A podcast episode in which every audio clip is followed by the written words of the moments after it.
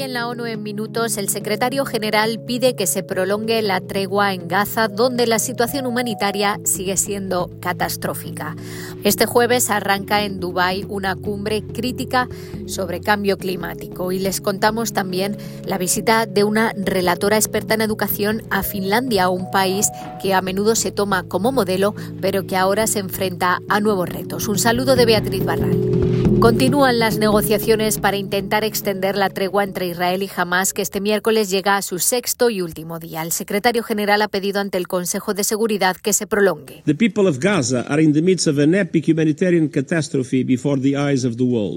La población de Gaza se encuentra en medio de una catástrofe humanitaria épica ante los ojos del mundo. No debemos mirar hacia otro lado.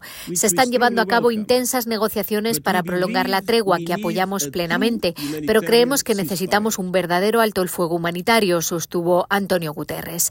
En rueda de prensa, el director de la Organización Mundial de la Salud, el doctor Tedros, dijo que las posibilidades de que se reanude el conflicto son muy, muy altas, pero considera que extender la tregua o incluso lograr un alto el fuego es posible si aquellos con influencia se lo toman en serio. Uh, so the question is, will those who have the influence will do everything to stop it?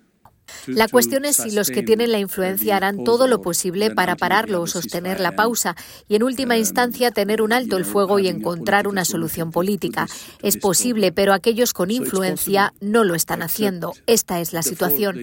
Puede pasar, es una cuestión de voluntad, para ser honestos. I mean, that's the, the, the situation. So it can, it, it, it can happen. It's a matter of uh, will. La situación humanitaria en Gaza sigue siendo catastrófica, aunque la ayuda ha aumentado durante la pausa apenas cubre las enormes necesidades de la población.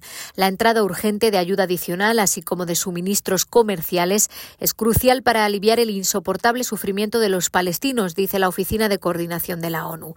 El volumen de mercancías que pueden pasar por el cruce de Rafa con Egipto es insuficiente para satisfacer las amplias necesidades y por ello las agencias piden la reapertura inmediata de más pasos fronterizos.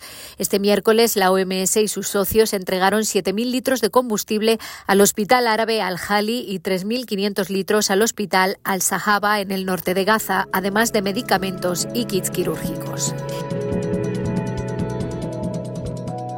Este jueves arranca en Dubái la cumbre sobre el clima COP28 en la que los gobiernos intentarán limitar el calentamiento global a 1,5 grados a finales de siglo. El planeta ya se ha calentado 1,2 grados por encima de los niveles preindustriales y al ritmo actual se espera que se llegue hasta casi los 3 grados con consecuencias catastróficas. Más de 160 líderes mundiales acuden a la cita, pero la ONU insiste en que no puede ser solo una foto. Los negociadores deben acordar la reducción del 45 5% de las emisiones de gases de efecto invernadero para 2030, triplicar las energías renovables esta década y redoblar la eficiencia energética. Para ello, se debe dar financiamiento a los países en desarrollo garantizando 100.000 millones de dólares anuales para poner en marcha el Fondo de Pérdidas y Daños acordado el año pasado en la COP27 y el excelente sistema educativo público de Finlandia se enfrenta a nuevos retos, advierte una relatora de la ONU tras visitar el país. Me preocupa especialmente el aumento de la soledad, la depresión y la ansiedad entre los jóvenes y los consiguientes problemas de salud mental, afirmó Farida Shahid. La relatora dice que es importante actuar con cautela en la digitalización del sistema educativo.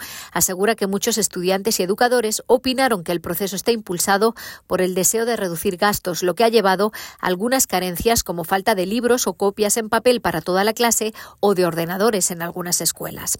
La relatora también considera preocupante que la digitalización no parezca ir acompañada de un debate adecuado y una consideración en profundidad de los posibles problemas de salud mental de los niños, la protección de su privacidad y sus datos en línea, así como la posible privatización inadvertida. Hasta aquí las noticias más destacadas de las Naciones Unidas.